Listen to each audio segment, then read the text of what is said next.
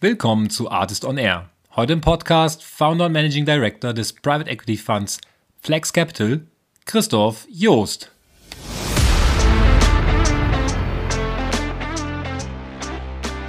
Das muss schon, das muss schon ein richtig guter Deal für die Gründer sein, mit dem die auch die nächsten Jahre noch einfach zufrieden sind und sagen, hey, da habe ich die richtige Entscheidung getroffen. Wenn die in irgendeiner Form das Gefühl hätten, dass die von uns da übervorteilt worden, worden sind, dann, dann ist die Partnerschaft nicht gut und das macht für uns die Zusammenarbeit schwierig. Super spannendes Gespräch mit Christoph über seinen Private Equity Fund Flex Capital. In welche Softwarefirmen Christoph investiert, wie er die aussucht und welchen, welche Trends er gerade sieht, warum er an Bootstrapped Founding glaubt, wie er selber nachdem sein erstes Unternehmen 2008 Absolventer anderthalb Millionen Funding verbrannt hat und kein Geld mehr bekommen hat, gezwungen wurde zu bootstrappen, warum profitable Unternehmen von der aktuellen Preisentwicklung an den Public und inzwischen auch Private-Märkten viel weniger betroffen sind als VC-funded Unternehmen und wo Christoph sein Kölsch in Berlin am liebsten trinkt, das erfahrt ihr jetzt im Podcast mit Christoph Joost, Founder von Flex Capital und mit mir, Matthias Ernst. Viel Spaß!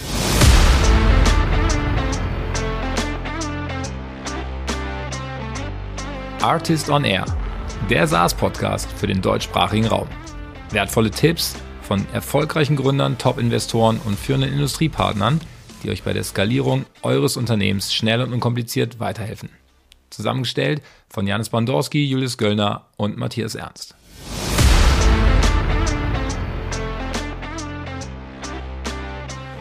Bevor es jetzt mit dem Podcast losgeht, noch ein kleiner Aufruf in eigener Sache. Wir suchen Unterstützung für das Artist-Team. Der Podcast entwickelt sich, das kriegt ihr mit und auch der Summit läuft super an. Wenn ihr jemanden kennt, der dabei unterstützen kann und will, dann macht gerne eine Intro über podcast.artist.net oder verlinkt uns einfach direkt auf LinkedIn. Danke euch.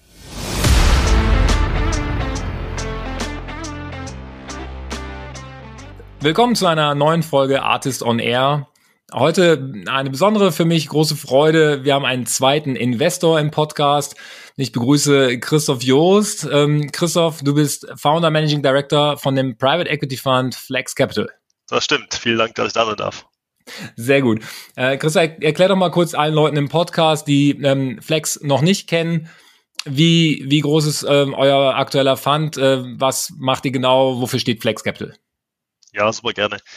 Also Flex Capital ist ein Private Equity Fund für den deutschen Internet- und Software-Mittelstand. Das heißt wirklich dediziert kein Venture Fund, sondern ein Fund, der Buyouts macht. Wir übernehmen immer die Mehrheiten an Internet- und Softwarefirmen aus der Dachregion ab einer Million EBITDA, ab fünf Millionen Umsatz, ähm, wollen organisches Wachstum sehen, aber sind von der Idee her ein klassischer Buyout-Fund, was, was man, glaube ich, im deutschen Mittelstand schon sehr lange kennt, was beim Softwarebereich doch ein bisschen neuer ist. Okay, also sind zwei, zwei, glaube ich, zwei Stichworte, ne, die hier für uns jetzt auch äh, sehr, sehr wichtig sind. Fokus auf, auf den deutschsprachigen Raum auch, ne? Ich glaube überwiegend Deutschland, Österreich, äh, Schweiz. Und ähm, äh, genau. es geht um Software. Ja, Software Mittelstand hast du jetzt definiert mit 5 Millionen Umsatz, 5 bis 30 Millionen Umsatz, sowas habe ich gelesen. Wir sind ungefähr in dem Bracket 5 bis 30 Millionen Umsatz und ab einer Million EBITDA geht's los. Ja, hervorragend. Da bin ich, bin ich gespannt. Äh, bevor wir jetzt darauf eingehen, wann genau so ein, so ein PE-Fund für, für SaaS-Firmen sinnvoll ist, interessiert mich immer so ein bisschen die Frage, wo, wo kommt die Person im Podcast her, der Gast. Ähm, jetzt habe ich ein Zitat bei euch auf der Webseite gesehen bei Flex, das heißt halt Entrepreneur by Heart, ähm, Investor by Profession. Ja, und ähm, ich glaube, das, äh, das ist auch ernst gemeint. Ihr zeichnet euch, glaube ich, dadurch aus, dass alle von euch selber auch schon mal Firmengründer waren. Du hast 2008 glaube ich, angefangen mit Absolventa. Das war, glaube ich, deine erste Firma. Erzähl doch mal ein bisschen, wo die äh, Entrepreneur-Story von Christoph Joost angefangen hat. Sehr gerne. Also ich habe direkt nach dem Studium eine Online-Jobbörse gegründet, absolventa.de. 2.8 ein bisschen, naja, fragwürdigen Timings, heißt, wir haben direkt auf die harte Art gelernt, dass nicht immer alles, alles gleich, gleich golden ist, was man sich da als Studentlein ausdenkt. Ähm, haben dann in den ersten anderthalb Jahren, ja, anderthalb, zwei Jahren knapp 1,5 Millionen VC-Geld direkt verbrannt dann zurückgegangen zu den Investoren, nach mehr gefragt, die aus gutem Grund dann gesagt haben, nee, also entweder kriegt ihr das irgendwie so hin oder die Story endet hier. Habe dann meine beiden Mitgründer, also in, in Anführungszeichen verloren, ähm, haben sie im, sehr gut getrennt damals und war vor der Entscheidung, entweder wieder in den Speicher meiner Eltern zurückzugehen oder halt gezwungenermaßen zu versuchen, im, im dann Bootstrapping-Mode daraus irgendwas zu machen. Und äh, habe dafür für Letzteres entschieden, sind dann von 30, 30 schnell gewachsenen Leuten runter wieder auf, auf 10 und habe dann sehr, sehr, sehr, sehr bodenständig, wie es halt so ein Mittelständler macht, ähm, aus dem eigenen Cashflow heraus ein Business geschaffen. Ähm, anfangs war dann die Firma ein bisschen, ein bisschen skeptisch gewesen, aber nach drei, vier Jahren fing es an, gut zu laufen und haben dann Anfang 2015 an die Funke Mediengruppe verkauft und das war hinten raus dann für alle ein sehr, ein sehr guter Exit. Ja, ähm, ist ja, finde ich, ein ganz spannendes Thema, deswegen habe ich es jetzt auch rausgegriffen, weil wir sind ja gerade auch in der Phase, die nicht optimal läuft, ja, ähm, für, für zweite oder dritte Finanzierungsrunde. Ich denke, es gibt auch da draußen das eine oder andere Startup, was sich jetzt auch mit diesem Problem, ich brauche mehr Geld, aber krieg's vielleicht nicht oder krieg's äh, zu einer viel zu schlechten Bewertung. Äh, wie, was kannst du denn aus deiner Erfahrung jetzt Gründern, die aktuell in der Situation sind, da mitgeben an Tipps, äh, auf, auf Bootstrapping zu gehen oder welche Alternativen hast du gesehen? Also uns hat es damals extrem geholfen. Ich glaube, man darf nicht, man darf nicht vergessen, da 2008 war auch das ganze Gründerökosystem noch deutlich weniger weit und wir als Personen ähm, kamen direkt frisch von der Uni, ähm, haben dann mit einer, mit einer schlechten PowerPoint ähm, in der Zeit damals Geld raisen können. Aber so richtig verstehen, wie es ist, eine Firma aufzubauen, wie es ist, dafür Verantwortung zu übernehmen, abseits von, von schnellen, schicken Businessplänen. Das hatten wir echt davor noch nicht so tief in unserer DNA drin. Und dann war Bootstrapping wirklich was, was uns, glaube ich, extrem geholfen hat, eine richtig solide, saubere Firma zu bauen. Einfach aus dieser Not heraus zu sagen, hey, du darfst nur die Sachen machen, die auch wirklich unmittelbar zunächst mal ökonomisch sinnvoll sind. Das war für uns ein sehr sympathischer Weg. Es war aber auch einer, der, der war relativ alternativlos gewesen damals. Wir haben zu dem Eigengeld, das wir dann verdient haben, es noch geschafft, so, so bisschen öffentliche Fördertöpfe anzuzapfen. Das war was, was, was glaube ich aus meiner Sicht auch heute zum Standardrepertoire eines jeden guten Gründers gehören muss, dass man aber die Sachen, das Geld, zum Teil rückzahlbare Mittel, zum Teil aber auch echte Förder, Fördermittel, dass die auf der Straße liegen zu lassen.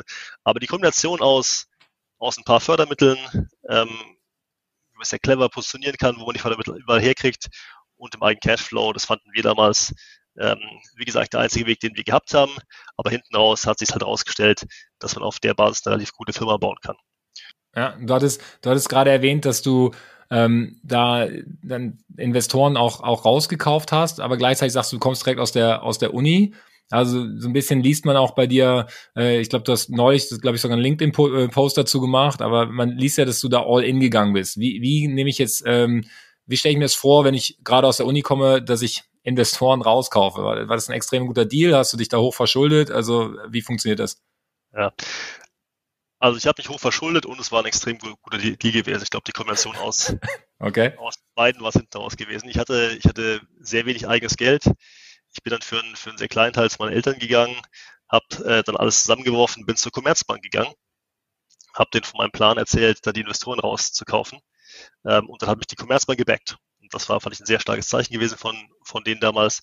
Gleichzeitig muss man irgendwie auch sehen, wenn für, wenn für Angel-Investoren und für frühe VC-Investoren, die ja immer auf diesen großen Outlier setzen müssen bei Geschäftsmodellen, wenn die aber mal klar sehen, hey, die sind auf 30 Leute, dann irgendwie runter auf, auf 10, das wird wohl kein Unicorn mehr werden, dann ist die Bereitschaft, sich von dem Investment zum, zum ich sag mal, kleineren Preis zu trennen, relativ groß. Und das habe ich damals genutzt. Ähm, das war natürlich für mich privat ein großes Risiko gewesen. Die Alternative, zu dem das funktioniert hat, wäre Privatinsolvenz gewesen und natürlich auch bei meinen Eltern ähm, äh, in den Schulden zu sein. Insofern relativ großer Druck, relativ früh. Aber es hat auch geholfen einfach, weil dann muss es halt klappen. Ja, also Chapeau, würde ich sagen, an der Stelle ähm, das, das, Risiko, das Risiko zu nehmen. Ähm, fand ich jetzt trotzdem einfach einen, einen wichtigen Punkt, ja, also dass man, dass man die Option dann auch mal aufzeigt, also dass man im Zweifel, auch wenn die, die Firma jetzt nicht äh, am Anfang träumen ja alle davon, eine Firma groß zu machen, ne? wenn dann dieser Unicorn-Traum äh, vielleicht, vielleicht platzt, dass du, du bist ja der, der wandelnde Beweis dafür, dass dann so eine Firma trotzdem noch äh, die Kurve kriegt und mit einem Exit an, an Funke Media dann äh, auch wirtschaftlich zu einem Erfolg wird. Ja, ich glaube sowohl für, für Funke als auch für die, also vor allem für dich, aber auch die anderen beteiligten Shareholder war das ja, glaube ich, am Ende eine sehr gute Story. Ja, ich glaube, es hat uns alle gut, gut geklappt. Es war natürlich vor dem Hintergrund, muss man auch sagen, was wir da 2.8 uns selber versprochen haben und auch den frühen Mitarbeitern versprochen haben, das war es dann nicht gewesen. Das heißt, wir haben uns also so ein bisschen orientiert gehabt an, an StudiVZ. Die sind, glaube ich, innerhalb von, von 18 Monaten zum 18, 19 Millionen Exit gegangen. Wir dachten, wir haben jetzt ein echtes Geschäftsmodell on top noch. Das geht bei uns wahrscheinlich schneller und wird, und wird größer. Und da muss man, glaube ich, dann relativ schnell auch sagen, so, ja, da hast du halt keine Ahnung gehabt ja, und hast noch ein bisschen zu viel versprochen. Dieses Versprechen wirklich neu einzunorden und auch für jeden, der dabei ist, ja, dann wirklich eine neue Vision zu kreieren, ähm, die dann auch erfüllbar ist, das hat dann gut geklappt. Und vor dem Hintergrund war es für jeden großer er Erfolg gewesen, vor dem Hintergrund derer, die halt gedacht haben, dass sie damit mit einem Prozent mehrfachen Millionär werden, das hat nicht funktioniert. Okay, ähm, schade an der Stelle, aber ähm, ich glaube, jetzt sind wir alle auch ein paar Jahre weiter. Ne? Ich glaube, die, die Wahrscheinlichkeit, dass das klappt, die ist ja halt auch nach wie vor, vor sehr gering. Ähm, in, insofern äh, lernt man da ja vielleicht auch dann so ein bisschen Realismus ähm, in, der, in der Einschätzung. Was dir wahrscheinlich als, als Investor jetzt zugutekommt, wie ist denn der Weg dann ähm, du hast deine eigene Firma gegründet, du hast da Höhen und Tiefen erlebt, am Ende hast du einen Exit gehabt. Ähm, an welcher Stelle in deiner, in deiner Laufbahn hast du denn das erste Mal überlegt, dass du selber einen, einen Fonds raisen könntest? Ja, ich bin relativ früh mit dem Thema Private Equity in Kontakt gekommen. Ich habe, äh, war das 2001, 2002 angefangen bei LAK Consulting zu arbeiten. Das war damals eine der, eine der Top-Boutiquen für Commercial Due Diligence im deutschen Raum gewesen. Und habe damals verstanden, was Private Equity eigentlich ist. Fand es von Anfang an faszinierend, aber habe mir selber ne, auch nicht so richtig zugetraut, diesen Weg zu gehen, äh, erst zu McKinsey oder zu Goldman zu gehen, mich da durch die, durch die, durch die Hierarchie durch, durchzuarbeiten, dachte mir, naja, vielleicht gelingt es dir irgendwie als Unter Unternehmer selber ein bisschen Geld zu erwirtschaften und dann wirklich was Eigenes zu starten in dem Private Equity Space. Das heißt, die Idee war schon relativ früh geboren, dann mal wieder aus den Augen verloren, weil ich natürlich auch mit, mit Herz und Seele Unternehmer gewesen bin immer. Ähm, nachdem ich zum ersten Mal Geld verdient habe nach dem Exit, war das für mich eigentlich relativ klar gewesen, dass ich nicht diesen Angel-Track gehe. Das ist ja das, was man von, von sehr, sehr vielen Unternehmern sieht, die quasi direkt was dem Ökosystem, aus dem sie kommen, zurückgeben wollen. Und ich hatte einfach extrem viel Angst gehabt oder Angst oder Respekt vor diesem, vor diesem frühphasigen Gründerrisiko, wo ja doch sehr viel schiefgehen kann. Ich glaube, neben dem vollen Commitment und neben der ähm, anfangs ganz, ganz brauchbar aussehenden Idee zu wissen, naja, die Wahrscheinlichkeit, dass halt wieder beim nächsten Ding dann einfach sieben, acht Jahre drin hängst und es auf irgendeine Art brute forcen muss, ist halt ziemlich hoch. Und gleichzeitig diese, diese Gelegenheit im Markt gesehen, dass es viele Firmen schon damals gab, die aus dieser Gebootstrappen-Ecke kamen, ähm, die was ganz Gutes gebaut hatten, die von Start weg einfach diesen Produktmarktfit gut getroffen hatten und die dann irgendwann ab so einem gewissen Punkt aber auch, ähm, ich will nicht sagen satt waren, aber gesagt haben, ja, mir, mir fehlt so die Kreativität für den nächsten Schritt. Wie kann ich dann von, von 2, 3, 4 Mio einfach größer werden und irgendwie skalieren auf 20, 30 Mio? Und gleichzeitig einfach eigenes Risiko vom Tisch nehmen wollten. Das haben wir als eine Marktgelegenheit gesehen und haben dann angefangen, wieder all in gehend mit, mit allem Geld, was ich damals gehabt habe, angefangen, kleinere Internetfirmen zu kaufen.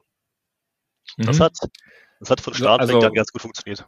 Beispiel, glaube ich, äh, Passion for Gästezimmer war dann so 2017, in 2015 bist du, glaube ich, reingegangen als, als Investor. Ein, äh, eine Online-Plattform für günstige ähm, Hotelzimmer oder Übernachtungsmöglichkeiten in, in Deutschland, ne? Ist das so? Genau, es war, wir haben das, wir, äh, der, der Kunstname war Passion for Guestzimmer, weil wir darunter zwei Plattformen gebündelt haben, monteurzimmer.de und pension.de. Das eine eher so ein bisschen für die, für die Arbeiterwohnungsvermittlung, das andere eben für den, für den Urlaubsbereich. Und das waren genau zwei, zwei Beispiele gewesen von, von kleinen, anfangs noch sehr kleinen, aber auch sehr profitablen Firmen, wo wir gesehen haben, dass die einfachen Sachen operativ noch nicht ganz so gut machen. Da hatten wir das Selbstbewusstsein zu sagen, hey, mit dem, was wir als Unternehmer gelernt haben, können wir da echt weiterhelfen und dann auch irgendwann zum, zum guten Exit kommen. Ja, ist dann, glaube ich, auch an Funke Media ähm, verkauft worden. Genau, ich glaube, aufgrund der, der sehr, sehr guten Beziehung zu Funke, für die auch der, der Absolventer-Exit gut geklappt hat, ähm, ging es dann hinten raus an Funke. Wir hatten da mehrere Bieter gehabt, aber wir sind innerhalb von, von, äh, von nur zwei Jahren haben wir den Umsatz von rund 300.000 Euro auf 2 Millionen gebracht und ein EBITDA von damals 1,6 Mio. Ähm, das war, glaube ich, für uns wichtig zu sehen. ja, okay. Das klappt auf einem, das klappt auf einem kleinen Level gut. Ähm, ja. Aber es klappt. Und dann war auch irgendwann die Frage, wie können wir einfach genau das größer machen mit ein bisschen größeren Firmen? Und das waren so die ersten Gedanken gewesen, hinzu nicht mehr nur mit Eigengeld zu operieren, sondern auch wirklich externes Geld mitzunehmen. Ja, Okay, ich, äh, ich überspringe trotzdem den, den, den letzten Zwischenschritt nicht. Äh, du bist dann noch als Investor bei Celix reingegangen ähm, von, äh, von Franz Jordan, ähm, ein, eine sehr, sehr spannende Firma, der auch bald hier im Podcast auftauchen wird. Ähm, vielleicht deswegen nur kurz, irgendwie, ähm, was, äh, was war deine Überzeugung? Also was macht Celix, warum bist du da reingegangen? Celix ist mittlerweile eine, äh, eine Software, die das Thema Advertising auf Amazon sehr professionell aussteuert. Ähm, haben ein bisschen anders gestartet als eher so ganzheitliches äh, Software, als ganzheitlicher Soft Softwareplayer von Amazon Space. Ich kannte Franz schon lang ähm, von, der, von der gemeinsamen Gründung davor, wo er im, im Lead war und ich so ein bisschen als, als, äh, als früher Angel kurzfristig mal unterstützt habe. Ähm, das erste Thema hat nicht geklappt und dann ist Franz wirklich ähm, hingegangen und hat die, die Celix-Idee gefunden. Ich habe dann, dann ähm, in dieser Bootstrapping-Phase von Celix, die glaube ich so zwei, drei Jahre war, ähm, ständig versucht, mich da irgendwie rein zu definieren, ne? weil Celix dann rein aus dem Cashflow ähm, extrem stark gewachsen ist. Aber irgendwann kam mal dieser Punkt, wo die gesagt haben, wir sind so schnell so erfolgreich geworden. Jetzt als Gründer ein bisschen Risiko vom Tisch zu nehmen, wäre eine spannende Option für uns. Und da stand ich halt bereit und habe dann mit dem damals für mich relativ großen, großen Eigenkapitalticket äh, dieses Risk Diversification Problem für die gelöst. Okay. Und äh, ich denke, dadurch, ähm, dadurch, dass Selex ja auch dieses Jahr ähm, announced hat, äh, ne, dass er einen Exit announced hat im amerikanischen Markt, ist, glaube ich, wahrscheinlich ein weiteres Investment, äh, was bei dir ganz gut gelaufen ist. Also man, ich glaube, wer jetzt mitrechnet, ohne die konkreten Zahlen irgendwie zu kennen, aber wenn man dreimal irgendwie oder wenn man zweimal all in geht und es aufgeht und äh, dann noch weiter gut investiert, dann, äh, dann kommt man dann auch der Situation näher, dass man anfängt zu sagen, hä, vielleicht habe ich jetzt dann doch genug Kleingeld, äh, um etwas Größeres zu, zu wagen. Und äh, war, war das dann so der Punkt, wo du gesagt hast, jetzt muss ich mal aus den kleineren Ideen an die große rangehen? Ja, es war dieser Punkt gewesen, dass wir gesehen haben, dass was wir, was wir im Kleinen machen, das klappt auch größer. Das ja. haben wir so links und rechts, oben und unten gesehen. Und wenn du irgendwas, irgendwas, irgendwas klein kannst, dann willst du auch sehen, wie es irgendwie größer klappt. Ähm, ich glaube, so dieses Thema privat ein bisschen Geld zu verdienen haben, war, war gar nicht so der ausschlaggebende Punkt. Was wichtig war, war natürlich den, den Limited Partnern, die man für so einen Fonds mit reinnimmt, zeigen zu können, dass man das kann, dass man einen Track Record hatte. Und da haben natürlich äh, die drei Exits ganz gut geholfen. Ja, true.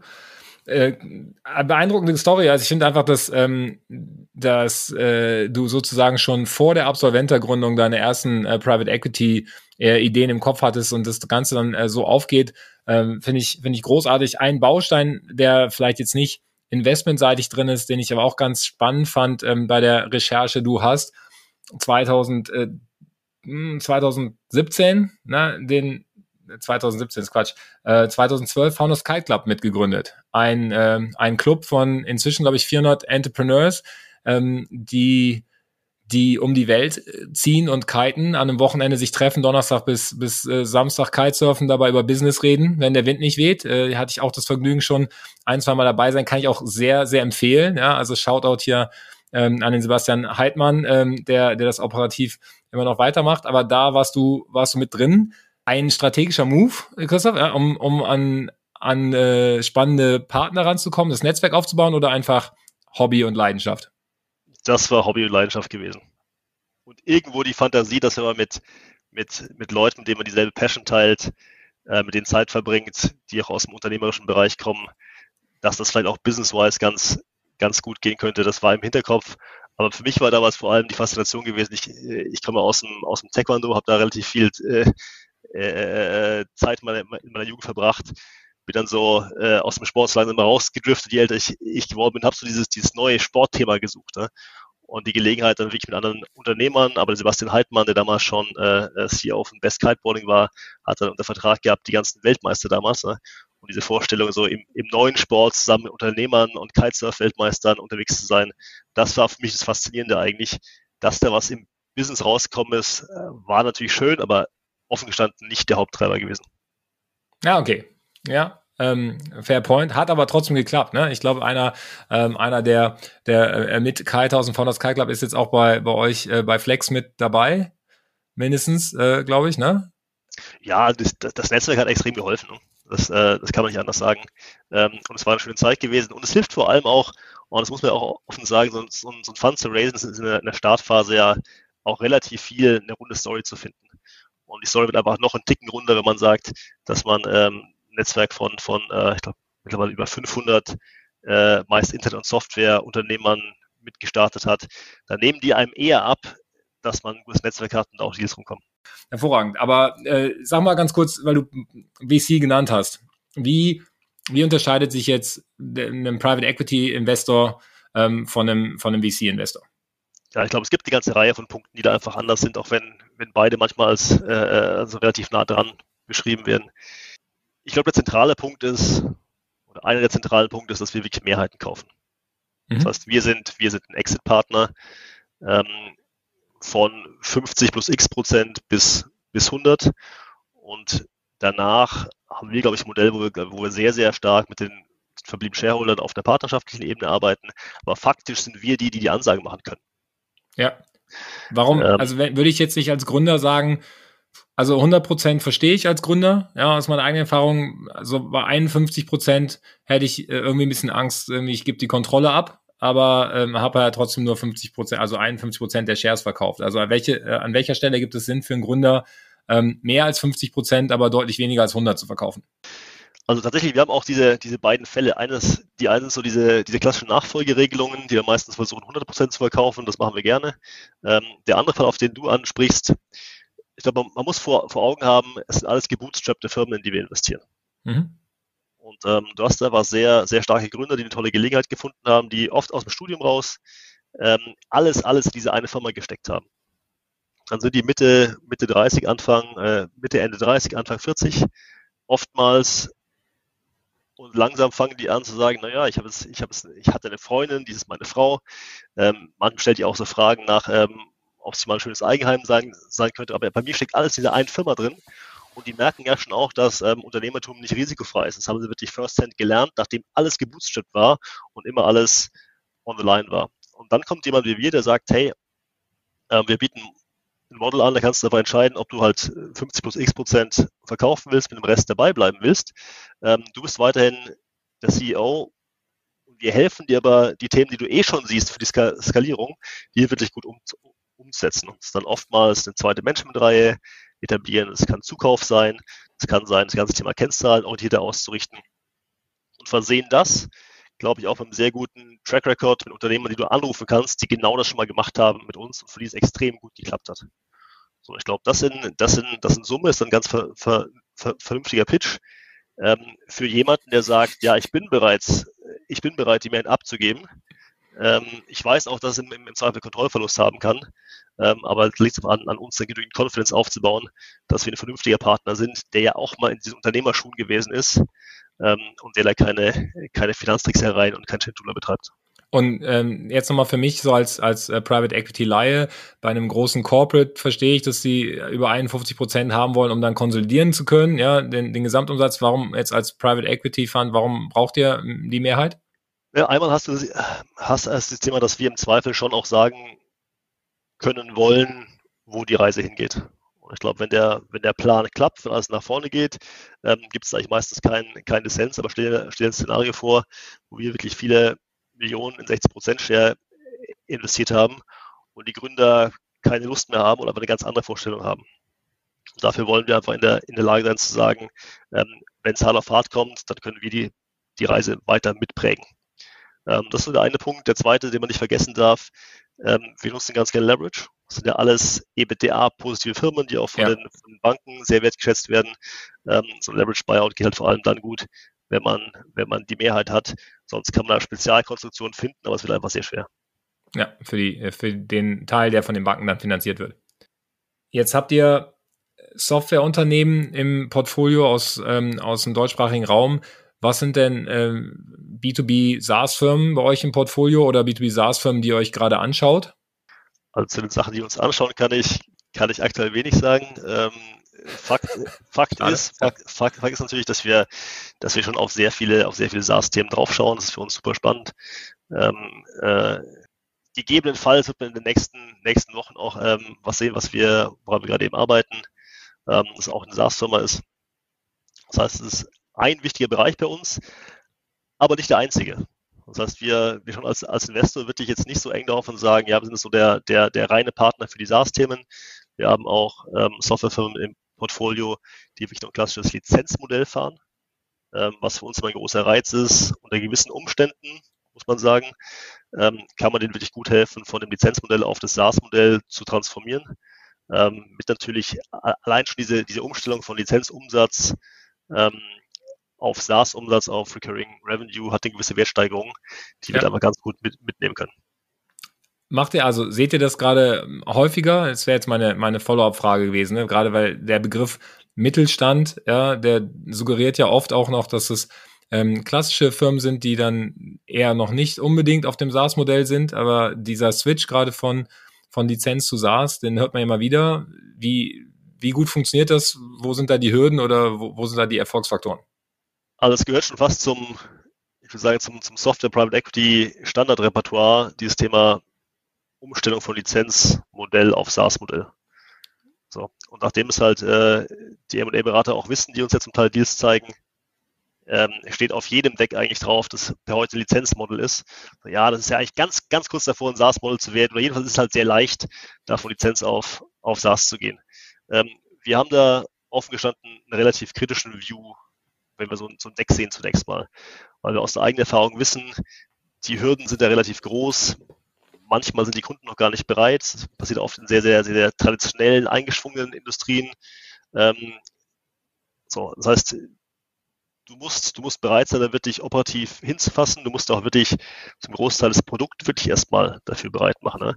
Es ist ja nicht nur, es ist ja nicht nur einfach von, von äh, Lizenz auf Mietmodelle umzustellen. Es geht ja wirklich darum, ähm, dann auch von der Produktseite zu rechtfertigen, ähm, dass man jetzt wirklich ein, ein gutes SaaS-Offering SaaS hat. Und ich glaube, gerade in dieser Teil wird auf dem Markt unterschätzt, dass du die Bereitschaft haben musst, wirklich am Produkt anzufassen. Da haben sich in der Vergangenheit viele Software Private Equities noch nicht so hervorgetan, dieses operative Risiko scheuen. Und da glauben wir dann auch, ähm, da haben wir ein gewisses Selbstbewusstsein zu sagen, hey, das, das kriegen wir hin. Äh, das ist eine. Das zweite ist halt, über welchen Zeithorizont muss denn sowas klappen? Das klappt nicht von heute auf morgen, wenn man bisher ein Erlösmodell hatte, das auf einer, auf einer ähm, initialen hohen Einmalzahlung für die Lizenz basiert, hat man quasi äh, eine ganze G&V, die darauf aufbaut, dass man erstmal schnell äh, viel Lizenzumsatz oder Setup-Fee kriegt. Und wenn man sich jetzt vorstellt, dass man dann auf, auf Mietumsätze umstellt, die dann wirklich über 12, 24 20 Monate verteilt laufen, kommt natürlich erstmal weniger Umsatz rein. Das heißt, du hast einen, du hast einen, du hast einen Knick in der Umsatzkurve, ähm, je nachdem, wie profitabel die Firma davor war, hast auch einen Knick im, ähm, im EBITDA, manchmal geht es sogar ins ne Negative rein. Ja. Und das ist für ein Private Equity, ich glaube, für jeden Investor halt eine gewisse Herausforderung. Hältst du es wirklich aus, dass die Firma, die du gerade manchmal auch teuer eingekauft hast, dann durch so ein, so ein Teil der Tränen von zwei, drei Jahren geht? Ähm, ja. Und deshalb machen wir uns diese Entscheidung sehr schwer, dass wenn wir sagen, da passt alles, wir auch bereit sind, da durch, durch ein Tal durchzugehen.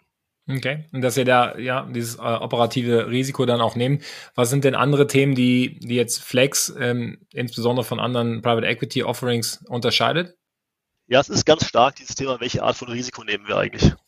Und da hast du, da hast du im klassischen Private Equity, im Softwareumfeld, ähm, gehen die ran und sagen, operative Risiken, da scheuen wir uns davor. Wir wollen wirklich sehen, dass die einfach gar keine Churnrate haben oder eine sehr kleine Churnrate haben, dass sie ein sehr kleines Konzentrationsrisiko bei den, bei den Kunden haben und dass der Investmentanalyst, der das Deck auf den, auf den Tisch kriegt, beim großen PE ähm, beauftragt wird, äh, ab so einem gewissen Schwellenwert dieser Kennzahlen die Firma direkt auszusortieren. Und was wir da machen, ist zu sagen, hey, Moment mal, äh, wenn die bei allen anderen PEs rausfliegen, dann ist vielleicht das genau eine Chance, wo wir wirklich tief, tief, wirklich mit so einem forensischen Ansatz einsteigen können, um dieses Risiko erstmal genau zu verstehen haben wir einfach hier, hier in Berlin groß, groß, groß Team, drillen dieses Risiko tief rein. Und sehr, sehr oft natürlich kommen wir auch zu dem Schluss, dass ähm, wenn die Turnrate hoch ist, da tatsächlich irgendwie ein Produktrisiko, ähm, ein Produktproblem da ist, ähm, dann gehen wir auch nicht weiter. Aber manchmal sehen wir einfach so Anomalien, wo du sagen würdest, hey, das, das kannst du auch fixen. Und die Selbstbewusstsein zu haben, zu sagen, diese kleinen Sachen kann man fixen und dann ist auch eine höhere Churnrate zum Beispiel okay. Ich glaube, das macht uns ein bisschen anders als viele PE-Funds. Wie aktiv geht ihr dann in so Firmen rein? Also besetzt ihr dann auch das Management-Team mit, mit eigenen Leuten oder wie nimmt man so ein operatives Risiko dann, dann operativ in die Hand, wenn man es einmal, wenn man das Investment gemacht hat? Ja, also was man wissen muss dazu ist, dass, ähm, dass der, der aktuelle Fonds als ein vermögensverwaltender Fonds aufgesetzt ist. Das heißt, wir dürfen auch aus regulatorischen Gründen dürfen wir, dürfen wir keine, keine direkten Ansagen machen und dürfen wirklich nicht, nicht Tag für Tag operativ da mitarbeiten, weil eben vermögensverwaltender Status. Okay. Das heißt, die, die Funktion, die wir ausfüllen, ist tatsächlich eine, eine beratende. Ähm, und da würde ich mal behaupten, sind wir ein ganz kompetenter Berater, der sich auch in der Materie tief, tief auskennt. Das ist eine. Das zweite ist, dass wir gerade bei den geburtsschöpften Firmen, die halt sehr stark an den Gründern hängen oder an den Gründerinnen hängen, ähm, den Wunsch von den Gründern als da Minderheitsgesellschaftern bekommen, sie sagen so, hey, könnt ihr uns helfen, einfach so eine top, top zweite Mensch, Managementreihe aufzubauen? Und da nehmen wir für uns Anspruch, sehr stark zu sein. Ich glaube, da wirklich die richtigen Leute reinzubringen und über diesen, diesen Hebel auf der einen Seite selber kompetente Berater zu sein, aber einfach auch Leute mit reinzubringen, die dann operativ Vollzeit bei den Firmen sind. Das sind so die beiden Ansätze, wo, mit denen wir reingehen. Okay, verstanden. Jetzt erwähnst du ja immer wieder Bootstrapped und anscheinend sind die meisten Firmen, die euch anschaut, auch Bootstrapped Firmen. Es gibt ja so zwei große Philosophien. Es gibt die maximales Wachstum und, äh, und VC Financed ähm, Growth ja, versus Bootstrapping. Du scheinst ja viele, viele bootstrappte äh, Firmen jetzt auch gesehen zu haben. Wann würdest du denn sagen, an welcher Stelle, an welcher Stelle ergibt Bootstrappen mehr Sinn als VC und in, in, an welcher Stelle würdest du einem Gründer empfehlen, sich früh nach VCs ähm, umzuschauen? Das ist echt eine schwierige Frage. Also ich glaube, man, man kann sich von einer Seite nähern, die da ist, wie viel, wie viel, wie viel Ownership will man eigentlich an der eigenen Firma haben. Mhm. Und da ist, denke ich, offensichtlich, wenn man einfach mit seinem, sagen wir mal, in dem, dem Szenario, was wir oft sehen, mit seinem, mit seinem Kollegen, mit, mit seiner Kollegin der Firma startet, ähm, dann gehören einem die Anteile 50-50. Und je länger man es schafft, aus, aus eigenem Geld zu wirtschaften, desto, desto länger bleibt das so. so. Und vor dem Hintergrund ist dann auch klar, wenn man einfach zu zweit, sagen wir mal, in 10 Millionen Exit macht, ein 15 Millionen Exit macht, ein 20 Millionen Exit macht, dann ist es für jeden individuell ein großer Erfolg. Wenn ich jetzt aber im VC-Szenario reingehe und wirklich runter verwässer auf dann vielleicht, ja, je nachdem, wie viele Runden du brauchst, ähm, und dann irgendwann nur noch, nur noch äh, 5, 10, 15 Prozent an der Firma habe und ich dann 10 oder 20 Millionen Exit mache, dann ist es halt nicht der Outcome, den man sich vorgestellt hat. Das heißt, wenn ich, wenn ich so drauf schaue, ich glaube, als gebootstrappte Firma gibt es viele, viele Szenarien, für die einfach ähm, eine Entwicklung der Firma ein Erfolg sein kann. Ähm, entweder bleibt man ewig drin und gibt es also an seine Kinder weiter, man zieht gut Dividenden raus, äh, man ist immer im Driver Seat und irgendwann später sagt man, okay, jetzt vielleicht nach 15, 15 Jahren ist der richtige Moment gekommen, aus der Position der Stärke heraus, ähm, indem man selber noch den Cap Table dominiert, dann einen Schritt mit dem Investor zu gehen.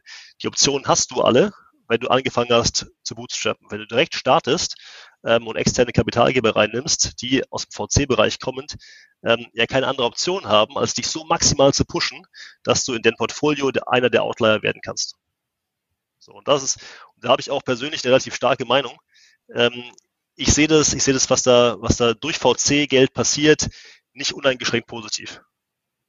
Mhm. Wenn man sich das, wenn man sich das, das mal, das mal klar macht in so einem VC-Portfolio mit, sagen wir mal, 40, 40 initialen Investments, wie viel werden da zu großen Exits, wenn es gut läuft? Ne? Ein, zwei, vielleicht drei. Dann gibt es so ein paar, die laufen ganz, ganz okay, aber du hast in jedem Fall auch 20, 25, die halt vor die Wand fahren. Jetzt sagt der VC natürlich, ja, kann ich auch nichts tun, ne? Die haben es halt nicht geschafft. Ne? Und ähm, was wir aber oft merken, ist, dass die ja auch durch diesen Druck, durch dieses einseitige Pushen auf reiner Wachstum ähm, aus der VC-Ecke ähm, zum Teil um Optionen beraubt worden sind, die halt auch ja, zu einer ganz guten, kleinen, mittelständischen, profitablen Firma geführt hätten. Ja, genau. Also das ist, da gab es gestern, ich habe gestern ähm, bei ähm, im OMR-Podcast mit dem Florian Heinemann äh, die Diskussion gehört zu Direct-to-Consumer-Brands, D2C, ja, wo der, der Flo Heinemann gesagt hat, sehr ähnlich, ja, dass da nicht immer das VC-Modell das Richtige ist, weil die halt oft ähm, nicht diese Wachstumsgeschwindigkeit dann halt einfach liefern konnten, die dann von ihnen erwartet wurde. Ja, so ein, so ein Casper zum Beispiel, also gab es einige Modelle, die sehr hoch ähm, hoch angekündigt wurden und dann einfach das nicht geschafft haben. Das ist jetzt Direct to Consumer. Ähm, deswegen jetzt über, übertragen so auf, auf, auf Software oder SaaS-Modelle, an welcher Stelle, wenn ich jetzt aus der Uni komme und ich gründe so eine Firma, ja, bin dann ein Jahr drin, habe vielleicht da so ein Product Market Fit, sondern hast du da eine Idee, an welcher Stelle würdest du abraten, auf VC-Geld zu gehen? Gibt es da, gibt's da KPIs in deinem Kopf? Also in meinem Kopf sind keine KPI. Ja. Ich würde es ich zunächst immer versuchen, ein Stück weit in diese Gebootstrap-Logik zu kommen. Und wenn es, und wenn ich es mit, äh, mit Eigengeld was, ein bisschen was äh, Ersparte macht oder von, oder von Freunden mache, aber diesen, diesen Cap-Table relativ schlank und auf mich zugeschnitten halten oder auf, auf, das, auf das Gründerteam zugeschnitten halten und dann schauen, wie, wie weit du kommst. Ne? Denn die, dieser, dieser, dieser VC-Weg äh, in diesen ersten 1, 2, 3, 4 Jahren, der steht dir immer offen. Und der steht dir umso mehr offen, äh, wenn du davor schon irgendwas gezeigt hast. Und äh, ich glaube, gerade auch in der aktuellen Zeit ist es jetzt wieder schwieriger geworden, einfach nur, nur mit einem guten Uni-Abschluss von der, von der Brandname-Uni und einem starken Businessplan direkt zu einer hohen Bewertung Geld einzusammeln und dann erstmal zu starten. So, das heißt, so, wie ihr, so wie ihr damals mit einem schlechten PowerPoint, ja, habe ich, hab genau, ich, hab ich gelernt. Genau. Ähm, die Phase ist, glaube ich, gerade vorbei, ähm, ist, ist aber auch, glaube ich, eine gute Überleitung zum, zu dem nächsten Thema. Ähm, die Valuations sind so ein bisschen runter, also insbesondere jetzt Tech-Firmen an den Börsen. Ähm, ihr investiert ja im Private-Sektor. Wie sieht denn da deine Perspektive aus? Wie, wie sind die Valuations im Private-Sektor? Wann wann sticht das durch, dass, ähm, dass sozusagen gerade die, die Tech-Firmen an der Börse jetzt runtergegangen sind, wann wird das auf die Bewertung im Private-Sektor ankommen oder ist es schon da? Die Aktienkurse schlagen natürlich durch auf das, was im, was im privaten Bereich ist, ähm, schlagen aber, ich würde sagen, im Bereich, im Bereich äh, Growth und im Bereich Venture sich deutlich, deutlich schneller und härter durch, als wir das im Buyout-Bereich sehen. Hängt aber damit zusammen, wir haben im, im Buyout-Bereich, gerade in, in unserem Segment der gebootstrappten Firmen, dieses Thema, dass die Gründer aus der Position der Stärke rauskommen. Die müssen ja nicht verkaufen. Die haben ein stabiles, gutes, wachsendes Geschäft.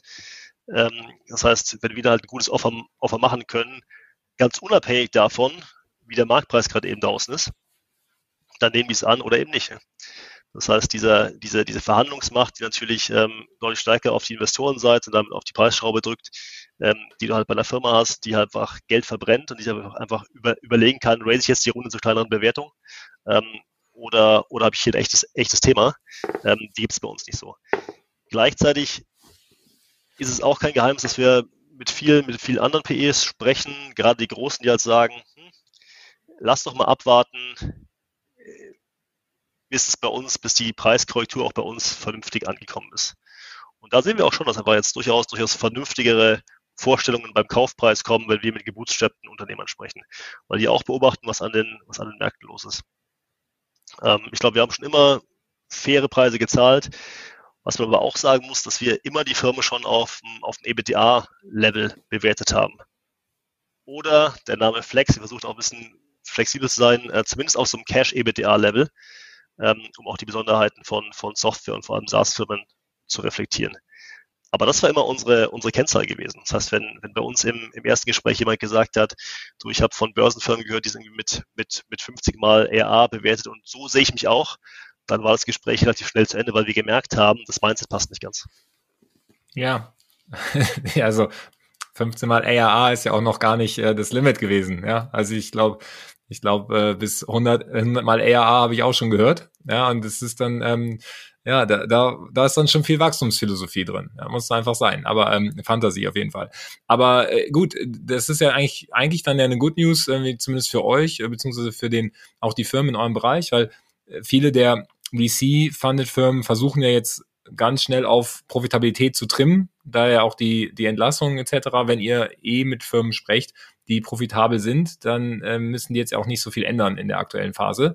Du sagst einfach nur, für euch ist jetzt spannend, ob die, ob die Gründer einfach weiter zu dem Kurs verkaufen wie bisher oder ob die, ob die bereit sind, da das ein bisschen anzupassen. Tendenziell solltet ihr ja aber eigentlich, wenn ihr auf EBITDA berechnet, auch, auch gar nicht so viel Druck haben, die Preise runterkriegen zu müssen, ähm, weil es ja eigentlich dann ein relativ, relativ transparentes Bewertungstool ist, was ihr habt. Ja, ich glaube, wir haben, wir haben auch, wenn man, wenn man mal schaut, welche, welche Multiples wir in der Vergangenheit bezahlt haben, haben wir, glaube ich, sehr, sehr sauber eingekauft. Ähm, ähm, immer darauf geschaut, wie ist das Risikoprofil der Firma eigentlich. Und ich da gesehen habe, wenn du eine Firma hast, die, die einen extrem hohen, hohen Churn hat, dann muss dieses Thema auch irgendwo sich im Preis wieder wiederfinden. So, und ich glaube, so, so haben wir drauf geschaut und so werden wir es auch weiterhin machen. Äh, klar zahlen wir, zahlen wir lieber ein bisschen, bisschen weniger als, als mehr, aber was, was wir da auch merken, gerade nachdem wir halt ähm, 50 plus X nehmen, dann einfach einen sehr, sehr starken ähm, Mitgesellschaft oder Mitgesellschafter im Kreis haben, das muss schon, das muss schon ein richtig guter Deal für die Gründer sein, mit dem die auch die nächsten Jahre noch einfach zufrieden sind und sagen, hey, da habe ich die richtige Entscheidung getroffen. Wenn die in irgendeiner Form das Gefühl hätten, dass die von uns da übervorteilt worden, worden sind, dann, dann ist die Partnerschaft nicht gut und das macht für uns die Zusammenarbeit schwierig. Nachdem wir so intensiv mit denen zusammenarbeiten, liegt da halt schon sehr oft der Fokus drauf, dass wir, dass wir uns echt nochmal kurz vor Signing auch wie ich die Grünen hinsetzen und fragen, hey, fühlt sich das für euch gut an? Passt das für euch so? Ähm, oder fühlt ihr euch gerade eben in, in irgendeiner Form gepusht oder halt gedrängt? So, und wenn wir dieses Gefühl haben, dass, dass, dass sich gedrängt fühlt, ähm, dann sagen wir auch dann den Deal ab. Weil das, das muss für die passen, ansonsten kriegst du nicht diese gemeinsame Wertsteigerung hin. Okay, klingt, ähm, klingt ein bisschen wie aus dem Verkaufskatalog, aber äh, in Wirklichkeit ist ja auch schön, wenn die Incentives so ein bisschen äh, allein sind tatsächlich. Ja, ich glaube dann, äh, wenn man es halt so bisschen wie eine Partnerschaft angeht, ne, diesen, diesen äh, Verkaufsprozess, dann ähm, dann kann es dann wahrscheinlich am Ende funktionieren.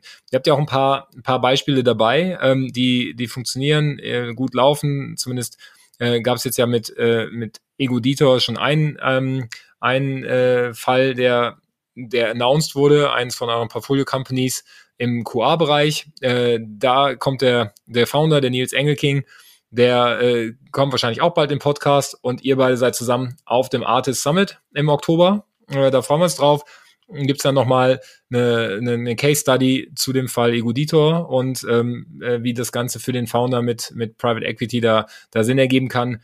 Ähm, das ist, das ist, glaube ich, sehr cool.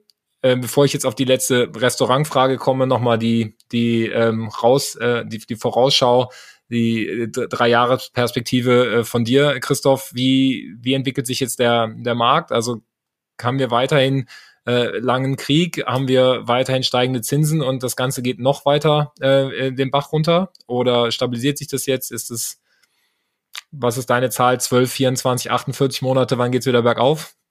Da halte ich mich zurück. Also ich versuche extrem, extrem viel zu lesen, zu hören zum Thema, aber habe noch immer keine klare Meinung. Und wenn ich nichts Schlaues sagen kann, bin ich lieber still. Das finde ich ein total gutes Schlusswort. Ähm, äh, ist, glaube ich, äh, ist, glaube ich, auch gut. Ich stelle die Frage mal gerne, aber äh, eigentlich auch mal ein bisschen schmunzeln, weil hat ja noch keiner in die Glaskugel geguckt von uns allen. Ähm, insofern faire Aussage. Ähm, äh, Freue ich mich. Jetzt bist du in deinem Job ja quasi verpflichtet, häufig essen zu gehen. Ja, du triffst wahrscheinlich den, den einen oder anderen ähm, über ein Lunch oder auch beim Dinner und ähm, äh, bahnst da bahnst da Gespräche an und baust dein Netzwerk aus. Was ist denn dein, ähm, deine Empfehlung äh, für die Gastronomie? Gerne in Berlin, aber wenn du möchtest, auch woanders. Das Entrecote in der Schützenstraße. ja, äh, kann, ich, kann ich unterschreiben, da waren wir auch schon mal zusammen, der Christoph und ich. Ähm, äh, Entrecote der Schützenstraße äh, ist, ähm, wie würdest du es beschreiben? Du, familiär geführt, Brasserie mit, mit, äh, mit äh, wie der Name sagt, französischer Einschlag ja, und, einer, und, einer, und einer breiten Karte zwischen kannst äh, Meeresfrüchte, Steaks äh, und auch ein ganz gutes Kölsch trinken, habe ich gehört jedenfalls. Ja, oder, oder halt auch mehrere, wenn du es nicht aktiv abbestellst. Das, das habe ich gelernt. Okay, äh, Entrecote nehmen wir rein in die Show Notes. Äh, Christoph hat mir, hat mir sehr viel Spaß gemacht. Ähm, wir sehen uns spätestens im Oktober, wahrscheinlich früher. Und äh, ich wünsche euch viel Erfolg. Danke dir. Matthias, vielen Dank.